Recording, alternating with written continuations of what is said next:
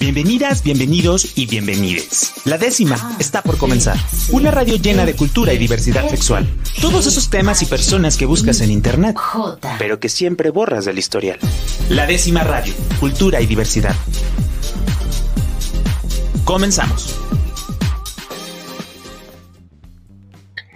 Hola, hola, ¿cómo están? Eh, bienvenidos. Eh, yo soy Rob Hernández y estoy una noche más aquí con todas y con todos ustedes en la décima radio y estoy muy contento porque eh, estoy acompañado de Víctor Mercado y pues bueno, este, esta semana y la pasada y la que sigue también vamos a tener un bloque de salud sexual que hemos dedicado a hablar con expertos y con expertas pues prácticamente eh, que nos digan cómo utilizar, qué cuidados tener y qué medidas debemos de implementar para disfrutar mejor nuestra sexualidad. Pero, ¿cómo estás, Víctor? Bienvenido.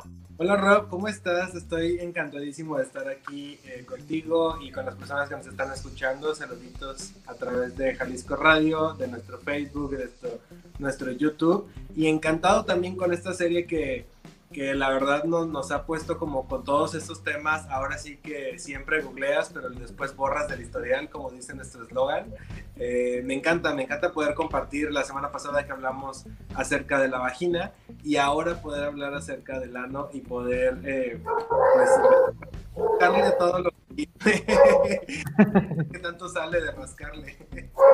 Pues literal, vamos a rascarle esta noche para ver qué podemos encontrar y lo mejor es que podamos encontrar placer acompañado de eh, la salud sexual, ¿no? Y para eso tenemos de invitada a la doctora Miriam Zambrano, que es una proctóloga que eh, ya tengo eh, un rato de, de conocer y pues bueno, bienvenida Miriam. Hola, mucho gusto. Un placer estar aquí con ustedes el día de hoy. ¿Cómo has estado? Bien, bien. Encerrados todos. Ya sé. Oye, Viria, pues definitivamente este, es muy importante hablar de, todos estos temas de una manera abierta este, y pues de hablar de, todos los cuidados que se debe tener. Y algo que es muy importante es que, digo, está muy enfocado a temas para hombres que tienen sexo con hombres, este, sobre todo para hombres de manera receptiva, pero no es exclusivo para hombres.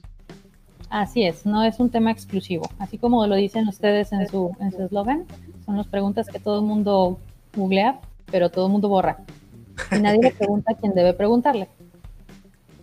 Sí, precisamente también ese es uno de, los principales objetivos de, de, esta serie, ¿no? El poder acercar a profesionales que tengan pues el conocimiento de académico y profesional y de experiencia que nos puedan hablar sobre estos temas y cuidados, porque de repente pues empezamos a navegar, empezamos a preguntar en internet y ya saben que cualquier síntoma de cualquier cosa en internet es cáncer de, entonces vamos, a resolver un montón de dudas acerca de, nuestro ano. Y, y, me gustaría comenzar esta, esta primera parte, Rob, con la parte de de salud, o sea, vamos a hablar acerca de, de ¿hay, algún nivel de salud de, tu ano? O sea, ¿puedes tener como algún nivel o cómo se trabaja esta parte, doctora? Muy bien. Mira, el ano es una parte desconocida para mucha gente, incluso para el personal médico. No es un área que la gente le haga caso, no es un área a la cual la gente le llame la atención atenderse, conocerlo y darle la correcta atención médica. Eso es algo muy claro. ¿Existe algún nivel claro de salud en el ano? Sí. Tienes que ir al baño bien, sin que te duela, sin que te cause problemas, sin que sangres, sin que haya ninguna sensación extraña. Hay gente ya grande, médicos grandes, que dicen que hay grandes placeres en la vida, como uno de ellos es ir al baño. El ir al baño sin que te duela, sin que te lastimes, sin que sangre, sin que algo raro suceda cuando vas Yo baño, esa teoría. Eso es algo. El hecho de que una de estas cosas. El hecho de que una de estas cosas eh, salga eh, mal. Perdón. Ajá. No, adelante. no, el hecho no, de algo, digo, termina el... que algo salga mal durante la ida al baño es señal de que algo está mal. Entonces, ese es el o que algo no salga, ¿no? O que no salga.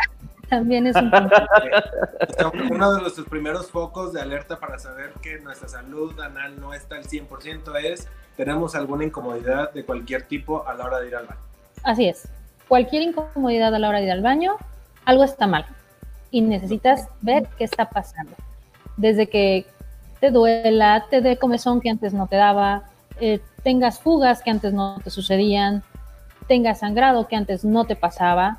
Y es algo que muy comúnmente nosotros vemos en la consulta. El paciente todo lo que pica, duele o sangra, dice que son hemorroides. Y a la hora que te vas realmente a las estadísticas, muy bajo porcentaje de pacientes realmente tienen hemorroides. Pueden tener mil y otras cosas más, menos hemorroides.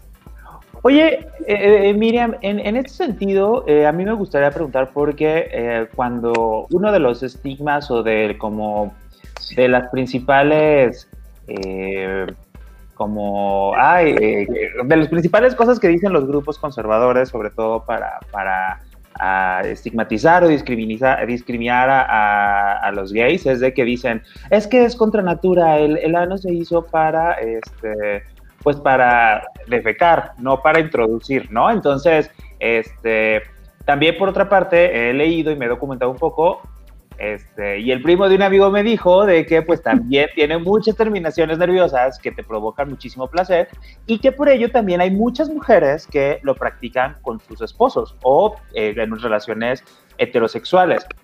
¿Cómo podríamos este, responder a esto? ¿Qué tan cierto es? Este, ¿Qué tan saludable es? ¿Y cómo lo podemos eh, atender? Mira, eh, esto de que solo sea para ir al baño y ese tipo de situaciones, es algo que se entendió o se empezó a hacer más generalizado de que se estableció ciertas culturas, ciertas religiones hacia estas fechas. Eh, si tú revisas de manera histórica y consultas con gente que ha buscado o ha estudiado la sexualidad a nivel de la historia, antes eh, este de la diversidad era algo común. O sea, realmente hasta que se establecieron ciertos reglamentos y lineamientos para tener eh, la sociedad un poco más controlada, llámese religiones del tipo que sea, la diversidad era un poco más aceptada y no había tantos mitos, tabús eh, ni reglas tan cuadradas para ciertas cosas. Eso es desde el mero punto de vista sociológico y desde el punto de vista religioso y ese tipo de situaciones. Si nos vamos al punto de vista médico, lo que yo sé y lo que más me, me llama la atención a mí, sí, la zona del ano es una zona con gran cantidad de terminaciones nerviosas.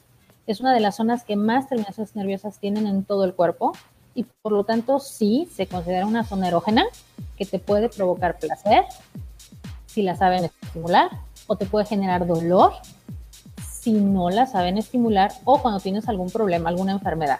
Esto es, queda más que claro. Estas terminaciones, perdón, estas terminaciones este, las tenemos igual hombres, mujeres, eh, homosexuales, heterosexuales, bisexuales y todas con ellas. Naces con ellas. Las únicas personas que no las tienen son aquellas que tienen algún problema en su columna que afecta las terminaciones nerviosas de la zona o que francamente tienen alguna malformación congénita de la zona. Y en ellas sí hay alteraciones y estas se detectan, bueno, en la infancia. Ahora, allá, este, cuando hablamos de si es o no para poder tener actividad sexual, es una decisión de cada persona. No es que esté diseñada o no para esto, sino que sí se puede adaptar para esto, ¿de acuerdo? No puedes decir está o no está diseñada porque finalmente es una cavidad. Entonces, simplemente necesitas darle los cuidados necesarios para que esto pueda ser posible de manera sana y sin inconvenientes para las dos personas, ¿de acuerdo? Ahora, es diferente, sí, anatómicamente es diferente la estructura anal en el hombre y en la mujer el ano es más, ligeramente más largo en el hombre que en la mujer. Mm, y las estructuras del músculo son diferentes en el hombre que en la mujer. En la mujer, las estructuras de los músculos del ano son más débiles que en el hombre porque necesitan anatómicamente tener la estructura para poder permitir el parto. Y en el hombre no, en el hombre como la, no es una situación, pues la estructura del ano es completamente circular, tiene un músculo más firme, tiene un músculo más grueso y de esta manera tiene un canal anal más largo. O sea que aguantan más. Sí. Punto para los gays. sí. Oye, oye, eh, Miriam, algo que me llama mucho la atención este, y que se, se va ligado un poco con esto es que, pues precisamente nos dices, ¿no? Que se tiene que tener, estimular bien eh, tanto la, persona receptiva como la forma, eh, como la persona este, que, da. Entonces, ¿cuál sería una forma correcta de, de decir o de llegar a esta estimulación? para poder decir, ah, ok, en este sentido ya tengo como las condiciones necesarias para poder practicar este, el sexo, digo, porque luego creo que creemos o confundimos que por fuerza debe de doler y pues nos estás comentando que no, que debe llevar un proceso para que precisamente no duela. Así es. Mira, eh, cuando nosotros hablamos de cuestiones médicas, incluso para poder revisar un paciente en la región del ano, necesitas hacer algunas maniobras para que al paciente no le duela. El hecho de que vayas con el médico, con el proctólogo, que básicamente es el miedo de la gente ir con el proctólogo, es que me van a revisar. Y el revisar ya todo el mundo es, me van a revisar allí y todo el mundo tiene miedo a tacto rectal, me van a meter el dedo y algo me va a pasar.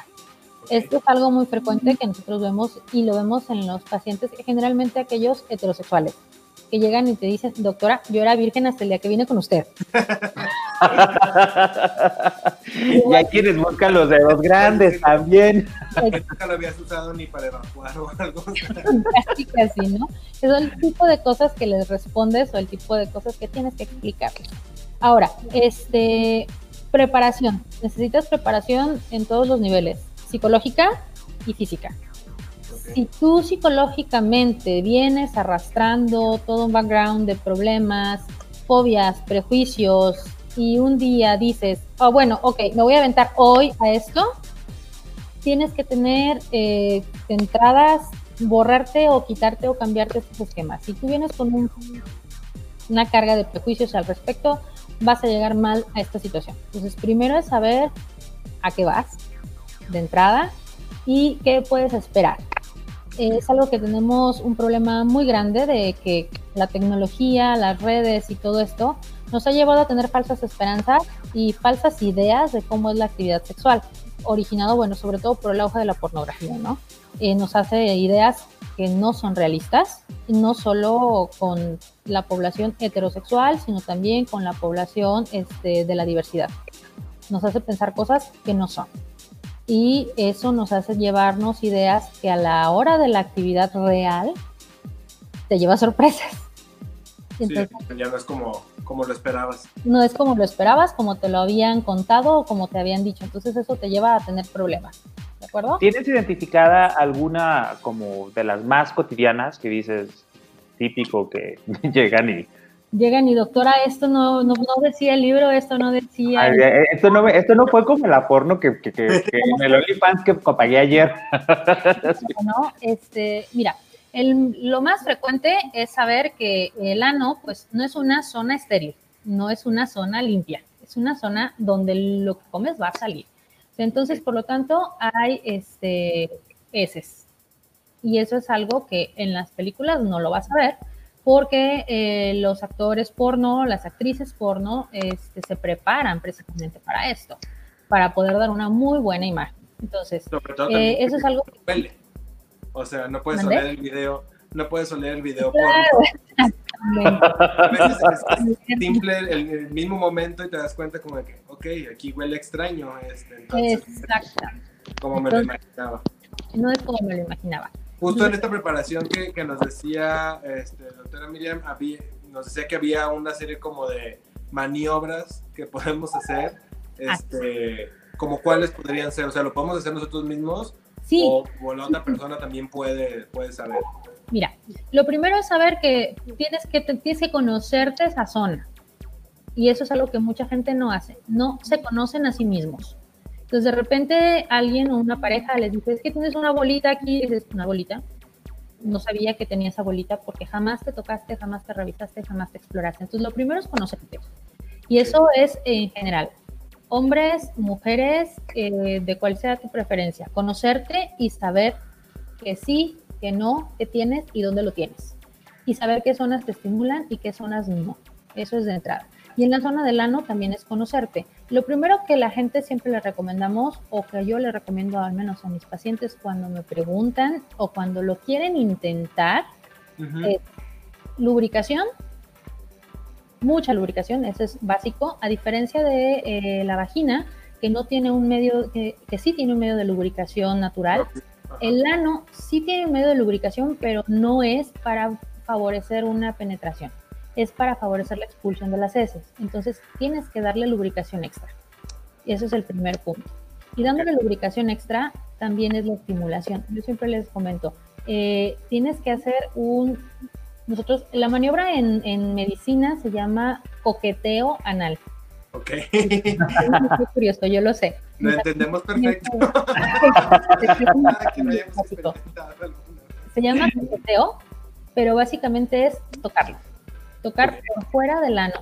En el ano, en la parte externa, existen unos músculos cuya función es una función de protección. Entonces, lo que van a hacer es hacer una contracción del ano rápida y breve para una medida de protección. Una vez que tú haces eso y continúas con la estimulación, siempre y cuando la persona estimulada esté en la situación mental adecuada, o sea, esté receptiva a la estimulación, entonces vas a poder tener una dilatación del ano y poder hacer manipulación de manera, eh, primero, delicada y ya posterior, poco a poco vas a ir logrando la estimulación y la dilatación anal. Oye, fíjate que hace poco leí este, justo ese tip de, para las personas que querían este, eh, practicar o por, primera vez este, o que batallaban al momento de, dilatar eh, el músculo, era como esto de que estuvieran este, haciendo como estas contracciones. Pero vamos a un corte y antes de irnos al corte aquí en la décima radio, me gustaría dejar una pregunta al aire que digo, lo comentaban hace rato y que yo he escuchado muchas posiciones este, a favor y en contra. Una es el tema de las, las duchas anales. Unos están a favor, otros están en contra. Este, hasta qué punto sí, hasta qué punto no. Este, pero ¿qué les parece si eso lo vemos regresando aquí a la décima radio? Eh, yo soy su amigo Rob Hernández y hoy estoy eh, muy felizmente acompañado por la doctora Miriam Zambrano y por mi amigo y colega Víctor Mercado. Regresamos. La décima radio. Cultura y diversidad sexual para todas, todos y todes. Continuamos. La décima radio. Cultura y diversidad sexual para todas, todos y todes. Continuamos. Hola, hola, hola, pues ya estamos aquí de regreso en la décima radio y el día de hoy estamos abordando literalmente uno de esos temas que buscamos en internet y que luego corremos a borrar porque nos, nos asusta que la gente sepa que estamos viendo cómo cuidar, cómo, cómo cuidar el, el ano, cómo estimularnos el ano, cómo tener todo este tipo de prevención o que nos está interesando eh, tener eh, algún tipo de práctica sexual. Este, y bueno, estoy muy emocionado de estar en la décima radio con Víctor Mercado, ¿cómo estás? Muy bien, Rob, qué gusto tenerte. Este, coincidimos y no coincidimos en los programas, pero, pero siempre estamos ahí en contacto, entonces está perfecto. Muchísimas gracias por acompañarnos una vez más. Este, la semana pasada, pues, te tocó a ti acompañar a cederle el espacio a las mujeres aquí en la décima radio para hablar de temas, pues, pertinentes a, la vulva o a la vagina. Y hoy tenemos a la doctora Miriam Zambrano, que ya es proctóloga y que, pues, eh, nos viene a platicar sobre todos este tipo de cuidados y todos estos mitos este, y verdades que, que hay acerca de, del, del cuidado o de la salud eh, anal, ¿no? ¿Y en qué nos quedamos, Víctor, antes de irnos a corte? Lanzaste algunas preguntas muy interesantes que seguramente dejaron pensando a nuestra audiencia. Este, y pues me encantaría poder hacer aquí algunas eh, demostraciones gráficas, pero pues vamos a tener que usar la imaginación para todo lo que nos va a decir la doctora. Es que queremos seguir teniendo eh, personas que nos vean en las redes sociales, entonces... queremos seguir teniendo este, a mi mamá aquí en el programa. Entonces, eh, un saludo a mi mamá que todos los programas están aquí viéndonos.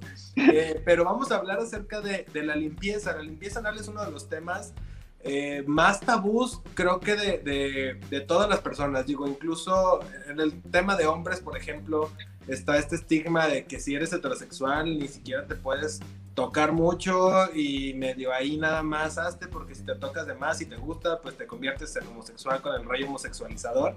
Entonces, ¿qué, qué, qué, qué pasa con esta, con esta parte de limpieza, doctora? ¿Cómo es una correcta limpieza del ano, por ejemplo? ¿Es bueno usar papel higiénico, eh, toallitas húmedas, el ano se reseca? Cuéntenos, a ver, a, la hora de que estamos nosotros yendo al baño y terminamos, ¿qué es lo ideal para cuidar a nuestro ano? Bueno, lo primero es al baño, ve al baño nada más a lo que vas al baño. No pases demasiado tiempo en el baño. El baño no es oficina, no es sala de lectura, no es biblioteca. Ese es el primer punto importante que les vamos a, a recomendar. No, chequen las redes sociales en el baño. Eh, ese es el primer punto. Ahora,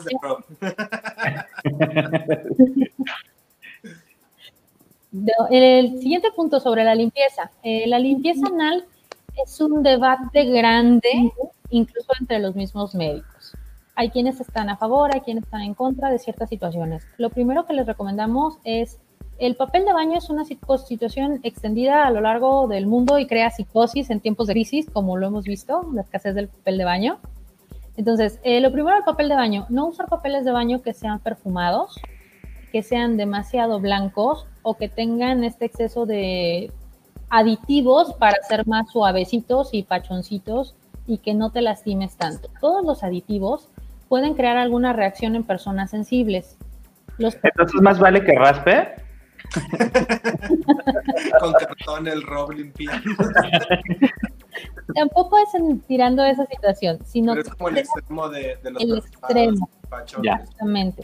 el papel de baño lo tienes que usar para realmente nada más quitar el exceso de materia fecal que se puede pegar. Una materia fecal sana, porque hasta una popó sana tiene sus características, debe de salir sin esfuerzo, sin molestias y debe de ser fácil de limpiar.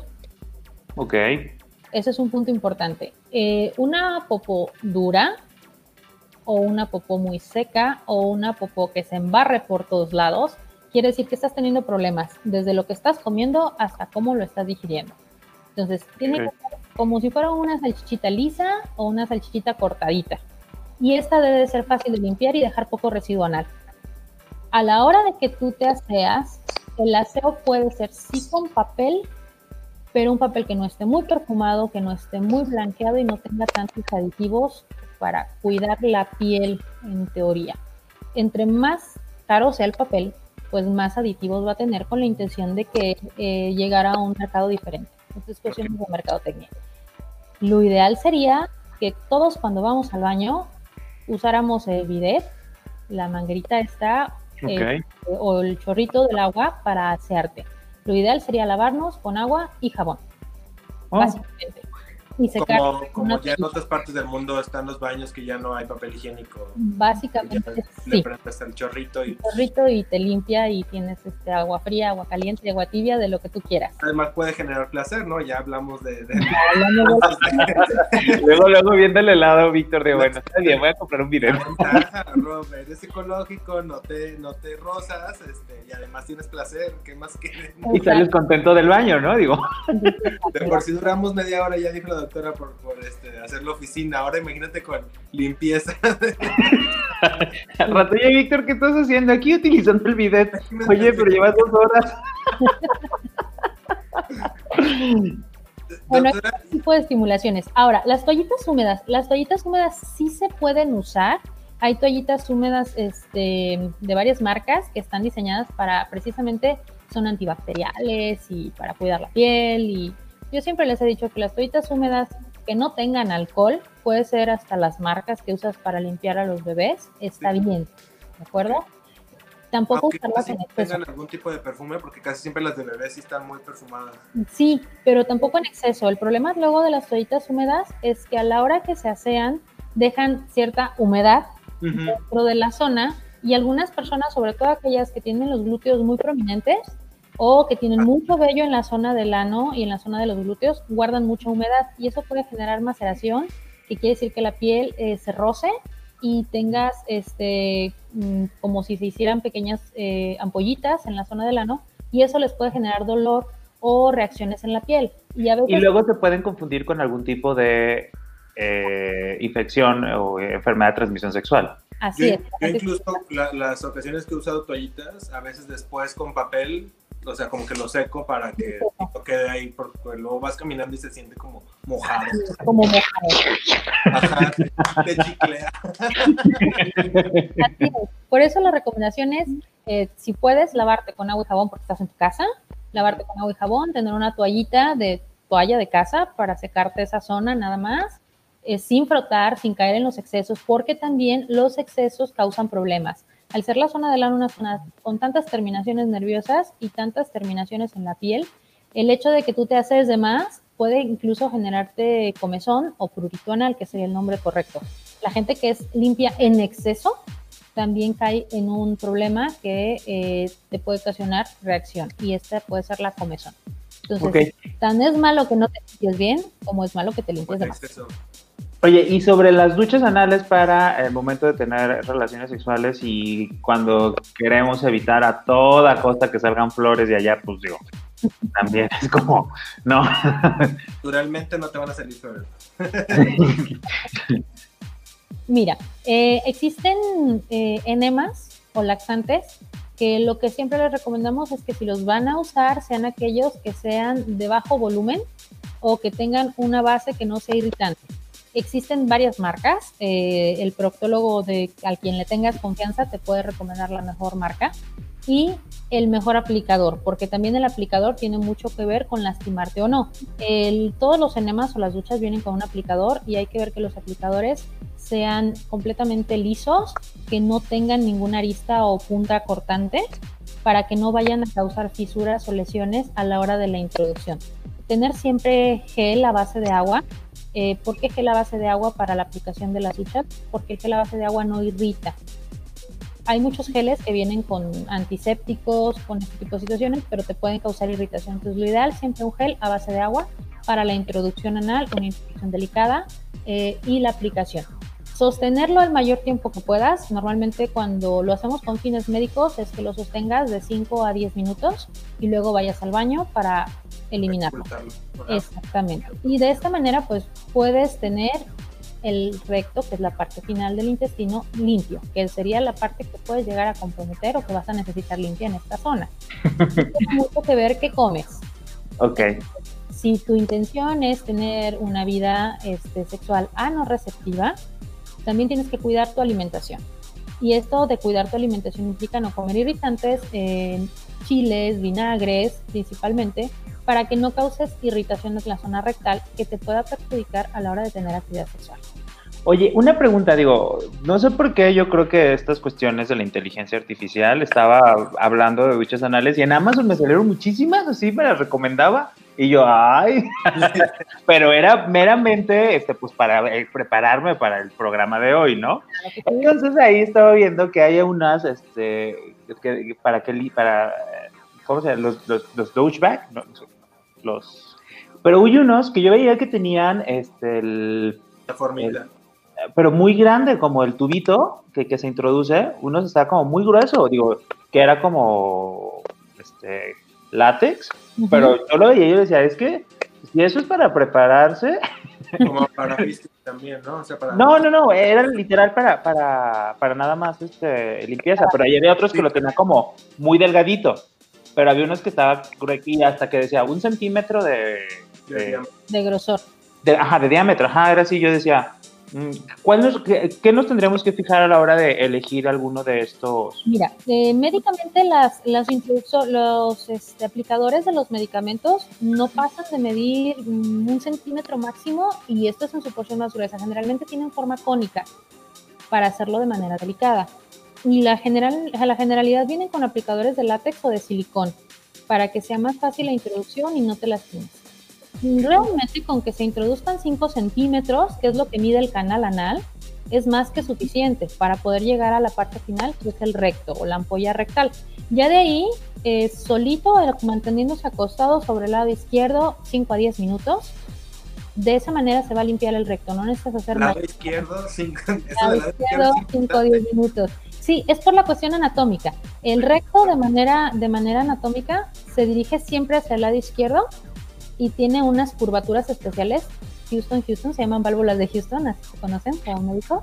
Entonces tiene unas curvaturas y estas curvaturas las, las sorteas acostándote sobre el lado izquierdo.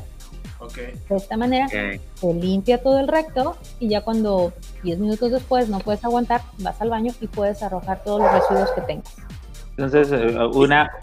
Ah, perdón, Víctor, es que eso me ocurrió como un piropo para decir, hoy vamos a conocer a Houston. Que pues, hoy vamos a conocer el lado oscuro y todos venimos de negro. Ah, venimos de negro. Sí, claro. Pero ¿qué ibas a decir, Víctor? ¿Qué, tan, ¿Qué tan riesgoso también este, para nuestra salud? Y yo, he leído también que hacer una, una ducha de estas que es como un poquito más profunda que solo el lavado superficial, hacer una ducha anal eh, o enemas diario es malo o hacerlo varias veces al día o, a qué punto ya, ya nos puede perjudicar o cuánto se puede recomendar hacerlo. La recomendación sería que no lo hicieran de manera sistémica o sistemática, no lo hicieras todos los días ni todo el tiempo. La aplicación de duchas a la hora de que tú introduces algo a nivel del recto puedes inflamar una zona que son las glándulas anales, que repito, esta zona de las glándulas anales es para la lubricación del ano mientras sale la materia fecal pero también estarlas manipulando puede causar inflamación en las glándulas anales y estas inflamaciones causar infección. Y si se inflaman y se infectan las glándulas anales, pueden derivar en enfermedades como abscesos anales y fístulas anales, y también provocar fístulas anales por la introducción de las sondas para los, las duchas. Entonces, usar las duchas solo que sea extremadamente necesario. También el uso y el abuso de laxantes para tratar de limpiarte sin tener que aplicarte una ducha anal o ducha rectal, bueno, también tiene sus consecuencias a largo plazo, porque también causa alteraciones en la mucosa del intestino. incluso este, las pastillas estas que venden que también se supone que como que te purgan y, y por ahí hay una marca muy conocida entre la comunidad, pero que justo se supone que te la tomas una vez, tal, una vez al día, creo, algo así, y entonces ya en dos meses ya este, cambió como tu, tu forma de procesar, creo que pues puede influir, ¿no? No, no sí, influye. No, influye. Todos los, todos los laxantes causan cambios a nivel del intestino grueso o el colon, todos los laxantes lo causan, unos más que otros. Incluso hay algunos, este, los más conocidos, que son las hojas de zen, que muchos test para adelgazar lo incluyen, que pueden causar que el intestino se vuelva perezoso a largo plazo. Y entonces eso te puede causar problemas de estreñimiento, no en 5, sino en 10, 15, 20 años, y tener problemas importantes dentro de mucho tiempo. Entonces aquí lo principal es una buena alimentación para que sea fácil expulsar las heces. Y si vas a usar una ducha para que no salgan flores cuando vas a tener actividad, hacerlo con un material que sea suave, que bien lubricado y que no sea la regla. Y siempre que sea de preferencia con algo que esté médicamente comprobado, que te vaya a hacer limpieza y no te vaya a causar irritación. Puede ser el agua también, el agua, o sea, agua simple. Se hacen con agua del garrafón. Agua del garrafón. O del garrafón, Básicamente, agua simple o agua del garrafón. Okay. Lo que no tenemos contemplado y que es importante es la desparasitación porque eso nos puede llevar también a infecciones. Y nuestra comunidad es una comunidad, eh, hablando de la población mexicana, que no tenemos mucho el hábito de la desparasitación. Y esto nos puede llevar a tener también infecciones en esa zona y, e infectar a nuestra pareja. Entonces, eso es lo que tenemos que tener en cuenta.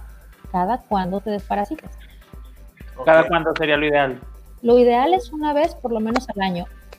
Si puede ser dos veces al año, sería mucho mejor. mejor si cuidas tu alimentación y no comes tacos en la calle, eres muy cuidadoso con tus alimentos, bueno, puedes hacerlo una vez al año. Pero si estás teniendo problemas o estás teniendo síntomas o molestias a la hora de evacuar o problemas digestivos, sí sería cuestión de que te desparasitaras dos veces al año y que acudieras con uno de tus médicos para, o tu médico de confianza para que te mandara a hacer algún estudio para ver que no tengas ningún parásito que te esté causando alteraciones. Ya lo decía el bonito comercial, si te pica la colita en una de esas. qué, importante lo que nos platica la doctora. Eh, y me gustaría también empezar a hablar un poquito, ya lo mencionábamos, acerca de las de las infecciones, ¿no? Las infecciones que se pueden transmitir de, de manera con contacto sexual. Digo, ya hablamos un poquito acerca de, de, cómo evitarlas nosotros mismos, pero, pero eh, hablando acerca de las infecciones de transmisión sexual, ¿cuáles son las más comunes, doctora? La más común es el virus de papiloma humano. Y este es el más común en hombres y mujeres. Incluso es la infección de transmisión sexual más común a nivel mundial. Las estadísticas este, mencionan que un 70-80% de la población mundial en algún momento eh, va a estar expuesta al virus papiloma humano y la gran mayoría que tienen su sistema inmunológico eh, funcional lo vas a eliminar y ni cuenta te vas a dar que lo tuviste. Pero eh, principalmente las personas en riesgo de presentar complicaciones o alteraciones o lesiones propias de papiloma son aquellas que tienen un sistema inmunológico deteriorado. Y por un sistema inmunológico deteriorado, todas las personas se nos viene así a la cabeza pacientes con VIH, pero no tomamos en cuenta que hay muchísimas personas que también tienen su sistema inmunológico deteriorado por otro tipo de enfermedades. Digo, ahorita con esta situación de la, del COVID, pues nos hemos dado cuenta y nos han mencionado mucho los pacientes con obesidad, los pacientes diabéticos, los pacientes con problemas cardíacos. Todos ellos son pacientes con problemas inmunológicos y son pacientes que tienen riesgo de presentar alteraciones y problemas a raíz de esta situación. Entonces, el papiloma humano es el más común de todos, que es el que causa las verrugas. Ok, justo a eso iba y me gustaría dejar otra vez, me encanta lanzar las preguntas al aire antes de ir a un corte. Que el público también las piense. Ajá, en, el, en la décima radio. Me gustaría dejar dos preguntas al aire, no sé si tú quieras aportar otra, Víctor, pero una es, ¿Cómo podemos eh, identificar, uno, que tenemos el este, virus del papiloma humano eh, y en, qué momento es urgente o podemos identificar que es urgente su atención, ¿no? Creo que esa pregunta sería como fundamental y también este, ¿cómo, cómo podríamos identificar otro tipo de eh, infecciones de transmisión sexual en el ano. Entonces, no sé, Víctor, si tienes otra antes de ir a corte. No, voy a dejar eso sí, me voy a guardar este. Tengo una pregunta, pero creo que ya que entremos en, materia, este, la voy a lanzar. Perfecto, pues estamos aquí en la décima radio hablando de salud sexual, específicamente de lo que tiene que ver en la salud sexual del ano. Y estamos con la doctora Miriam Zambrano y estoy muy contento de tener a Víctor Mercado esta noche con nosotros. Y pues vamos a un corte y regresamos aquí en la décima radio. La décima radio Cultura y diversidad sexual para todas, todos y todes. Continuamos. La décima radio. Cultura y diversidad sexual para todas, todos y todes. Continuamos. Regresamos a la décima radio a través de Jalisco Radio, la radio cultural de Jalisco. Yo soy Víctor Mercado y el día de hoy estamos hablando eh, acerca de salud anal en nuestra serie de salud sexual donde estamos platicando pues acerca, hablamos la semana pasada de vaginas, esta semana estamos hablando de la salud del ano y pues vendrán algunos temas también ahí de salud sexual que trabajaremos las próximas semanas.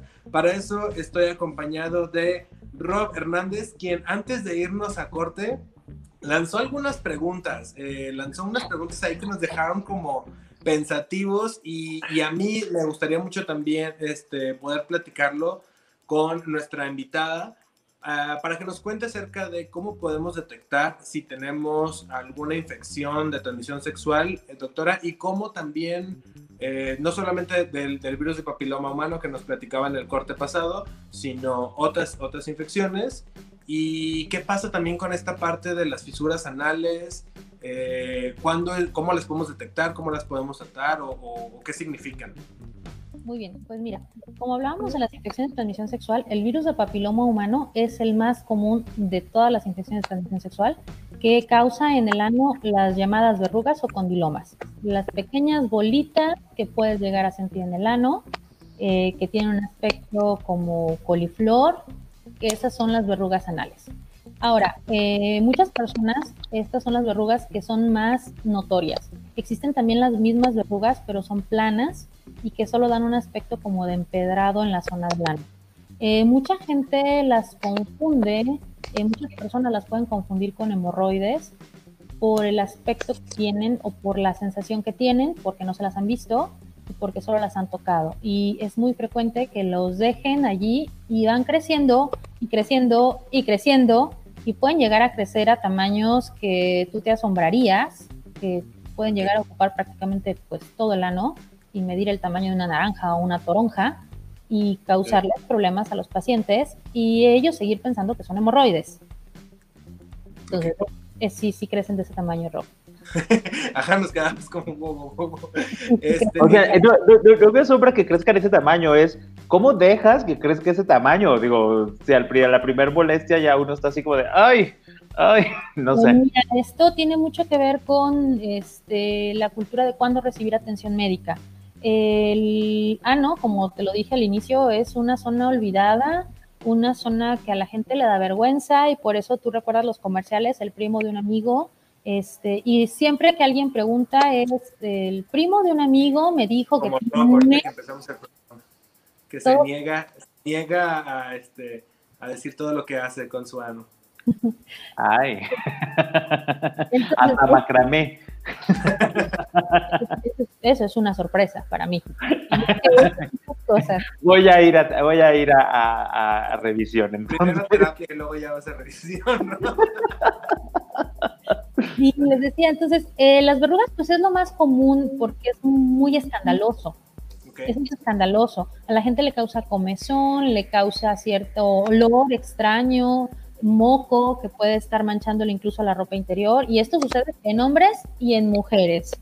No solo en hombres, y no solo en hombres que tengan eh, actividad sexual con hombres, también ocurre en mujeres, porque el sexo anal es algo que también las mujeres pueden llegar a practicar. Y mucha gente no lo dice, pero muchas parejas lo practican.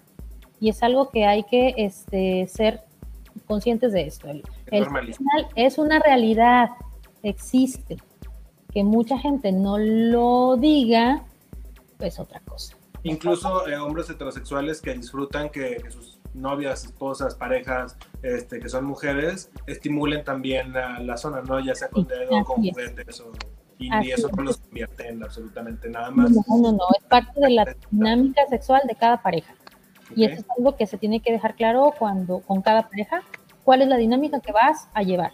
Entonces, esto es parte de la preparación que habíamos hablado al inicio. ¿Qué dinámica vas a llevar? Y mientras las parejas estén en la misma sintonía, bueno, pues adelante, ¿no? Felices, felices ellos. Oye, justo eso me llama mucho la atención en el sentido de que, digo, como siempre hemos hablado todo aquí en la décima radio, pues todo tiene que ser consensuado, hablado, y creo que el punto clave es la comunicación, ¿no?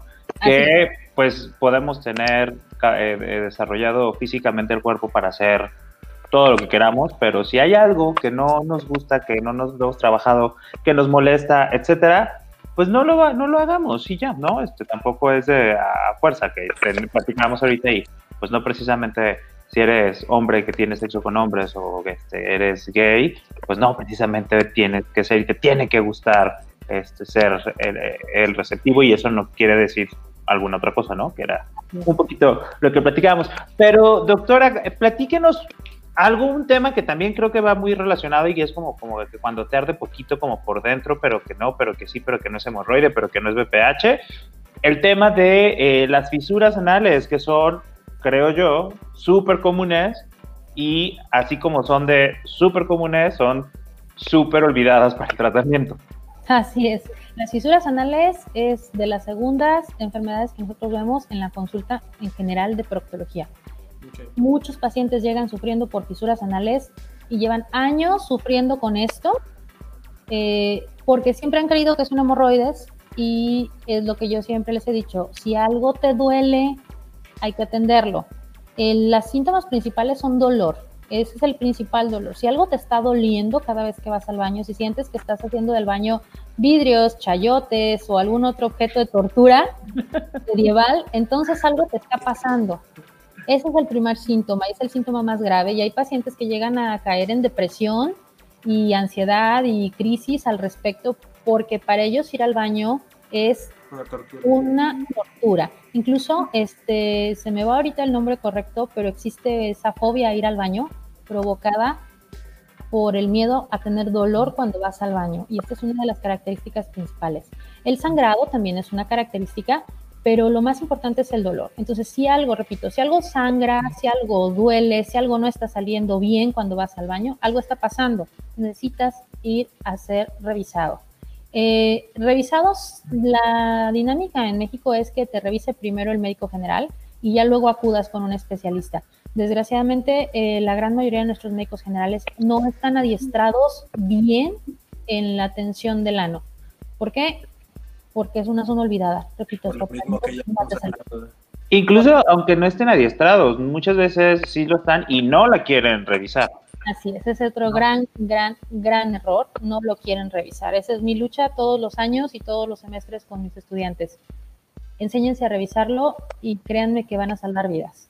Y ahora, en cuanto a las enfermedades de transmisión sexual que estábamos platicando, eh, todos hablamos del papiloma, todos hablamos de, de los condilomas, pero es muy frecuente todavía enfermedades que creíamos erradicadas y estamos hablando de sífilis y gonorrea son más comunes de lo que ustedes se imaginan. Vemos muchos pacientes con manifestaciones de estas enfermedades y las principales manifestaciones son dolor. Y no es precisamente dolor cuando estás haciendo del baño, sino que cuando tienes las ganas de ir al baño o la sensación de me dan ganas de ir al baño, tienes dolor. Y a la hora que ya logras hacer del baño, te quedas con ganas de ir al baño o sientes que no hiciste del baño por completo y puedes tener también descargas de moco a través del ano eh, y esto puede ser una manifestación de enfermedad de transmisión sexual. También hay fisuras que se pueden producir en el ano y la tienes, te sangra, pero no te duele. Solo ves un manchado muy escaso, muy discreto cuando te estás haciendo, pero no tienes dolor. Entonces puede ser que digas, ah, pues tengo un hemorroide, y ya, pero puede ser la manifestación de otras enfermedades. Y esto es, muy perdón. En el caso de, de, las fisuras, se hacen, eh, o sea, se pueden hacer también durante la penetración, o sea, por algo que se lastimó o a la hora de evacuar, o, o, sea, cuál es la, la, dinámica de las fisuras. Las fisuras anales tienen tres eh, características principales o tres causas principales. La diarrea, diarrea de que te comiste unos tacos y te fuiste al baño 10, 12 veces y duraste así 3, 4 días, eso te puede provocar una fisura. Eh, estreñimientos muy severos, te fuiste de vacaciones y no pudiste hacer del baño 2, 3 días y cuando lograste ir al baño, este fue una gran bola que lograste sacar. Entonces, esto también te puede provocar eh, fisuras. Básicamente una fisura es una cortada a nivel del ano.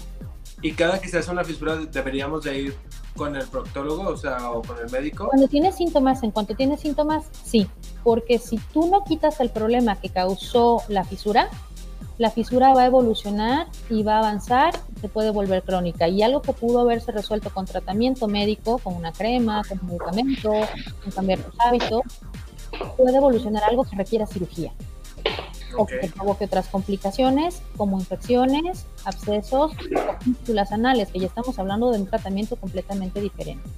Y sí, el trauma está considerado una de las causas de fisuras anales. El trauma anal manifestado no solo por la, este, la penetración en una actividad sexual, sino incluso por la aplicación de medicamentos, enemas, lavativas o incluso por estarte poniendo una crema eh, para las hemorroides y no saberla aplicar.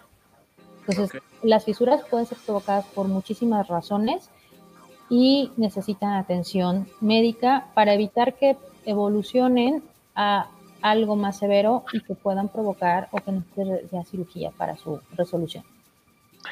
Oye, eh, qué, qué, qué, fuerte esto que estás diciendo, como que muchas veces dejamos, creemos que va a sanar y no.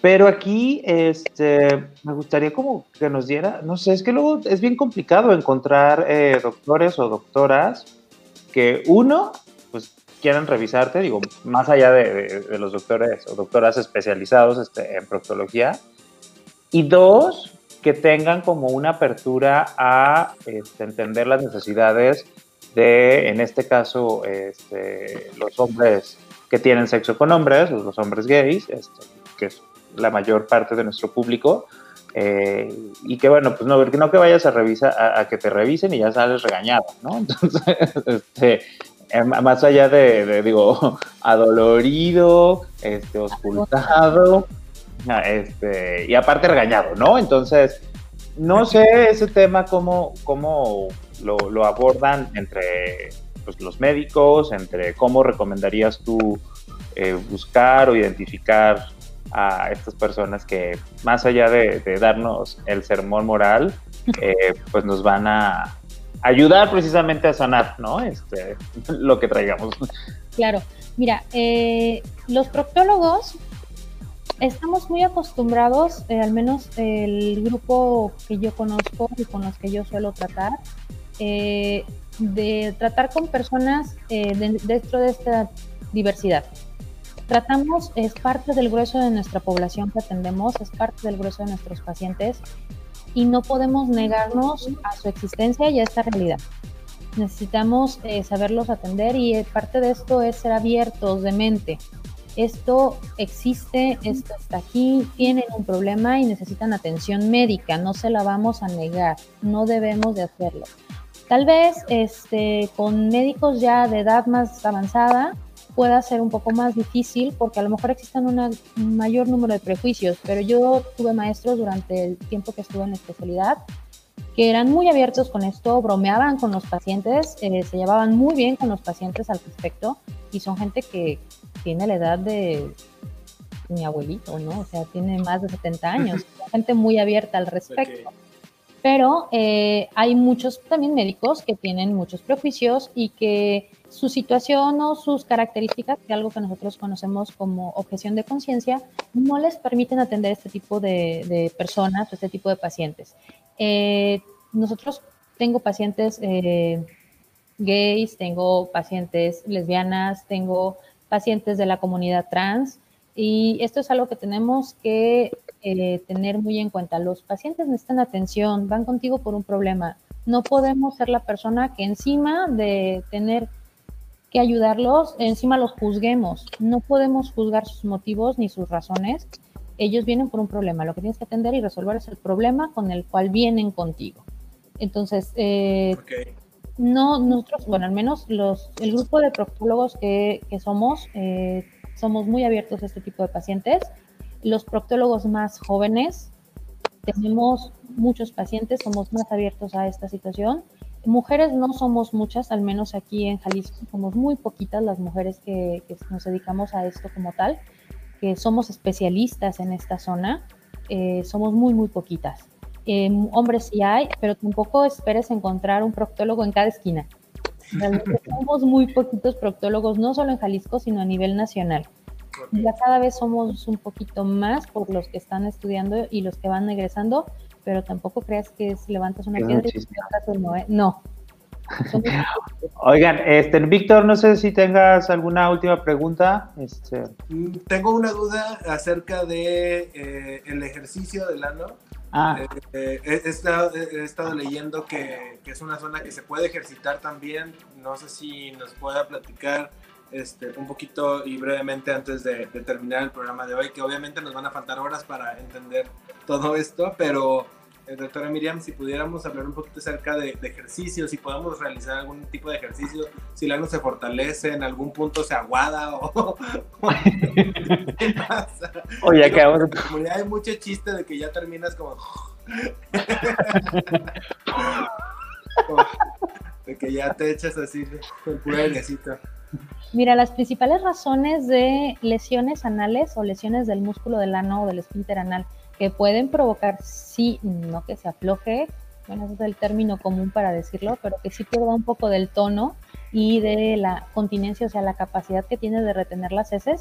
El principal factor son los partos en la mujer. Este, es, este es un factor importantísimo. Una mujer que ha tenido partos va a tener cierta debilidad y cierto daño en el músculo del ano. En el hombre, en el hombre como lo platicábamos al inicio, el canal anal eh, y el músculo del ano es más fuerte es más eh, grueso y es más largo. Entonces esto hace que realmente las lesiones que pueda llegar a tener son muy pocas, salvo que sean lesiones traumáticas eh, súbitas. ¿Y a qué me refiero con esto? Que sea una dilatación súbita y muy grande. O sea, esto... ¿Es como de repente? Sí, súbito es de repente, o sea, que de repente lo agarres y lo quieras abrir. O sea, como de ahí te va, pum, y ya.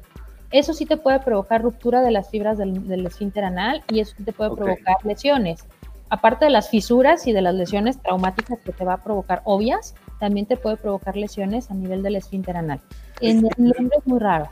En el caso, por ejemplo, de las personas que practican fisting y entonces meten los juguetes muy grandes o, puños y brazos y esto con el tiempo, que sí, pues es el chiste como el que ya después de tantos años ya tiene ahí más flojo que nada, este, ¿sí, sí pasa así? O, Ellos sí pueden llegar a presentar lesiones por el tipo de dilatación que estás presentando. Por ser una dilatación tan, tan grande y durante el paso del tiempo. Entonces, por la actividad sexual habitual, no deberías de tener lesiones siempre y cuando, repito, tengas una adecuada estimulación, una adecuada lubricación y no deberías de tener lesiones. Es raro que existan, digo, sí pueden existir definitivamente por alguna lesión traumática o alguna situación que fue un poco más brusca de lo habitual, puedes presentar lesiones, pero no es lo habitual. ¿Y, qué ejercicios son los que podemos hacer? Claro, mira, los ejercicios son los ejercicios que, muy similares a los ejercicios que recomiendan los ginecólogos para levantar el piso pélvico, que son los ejercicios de Kegels. El que se usa principalmente es el ejercicio como para cortar y eh, la orina, cuando están orinando, cortar el chorrito de la orina para tratar de reforzar los músculos del piso pélvico. Y el otro ejercicio que se usa es cuando estás haciendo del baño, también cortar o, los trozos de la popó para tratar de mejorar el tono del ano. Esto lo haces pues tal cual de manera consciente. Eh, ahora, esto nada más es para que ubiques la zona donde vas a estar trabajando. Una vez que ya lo tienes identificado, es hacerlo todo el día, cada que te acuerdes, para mejorar el tono. Ahorita lo podemos estar haciendo. Eh, sí. Estoy brincando, mira. No, tienes que brincar. El chiste es que puedas estar en una junta este, con políticos incluso y tú estés ejercitando tu ano. Esa es una característica muy importante. No debes dar movimiento del cuerpo cuando lo estás haciendo. Realmente solo la zona de si te estás moviendo o te estás apretando los glúteos, pues no lo estás haciendo bien. Entonces, Víctor, te voy a lanzar un reto de que el siguiente programa lo hagamos haciendo los ejercicios de Kegel y el primero que note que lo está haciendo el otro. Va a... no te habías dado cuenta. Ah, pues bueno, cada quien sus necesidades, ¿verdad? Muy bien, pues muchísimas gracias este, a la doctora Miriam Zambrano. La verdad es que eh, hay muchísimo más por conocer. Si tienen oportunidad, si tienen alguna duda, si tienen alguna necesidad, vayan. Este, así como está platicando ahorita, los va a atender. Este, muy divertida la manera en en atender y cuidar de, su salud. Entonces, este, pues por aquí les dejamos los datos de contacto de la doctora y pues por mi parte es todo. Eh, Víctor, estoy muy contento de que nos hayas acompañado en esta ocasión en la décima radio. Muchísimas gracias, Rob. Muchísimas gracias, doctora Miriam Sabrano, por, por toda esta aclaración, un poquito de las dudas, de conocer. Y creo que me quedo pues con todo esto de darle la importancia al ano, la misma importancia que le damos a nuestra carita y a nuestras manitas. Creo que es algo muy importante y pues también cualquier síntoma, pues correr. Ya tenemos a una persona de confianza que, que nos abre aquí su, su, espacio profesional para poder aclarar nuestras dudas y sanarnos nuestra, nuestro ano. Muchísimas gracias, doctora. Gracias, por la invitación. Bueno, pues esto ha sido todo el día de hoy aquí en la décima radio. Los esperamos el próximo miércoles con otro tema más de salud sexual.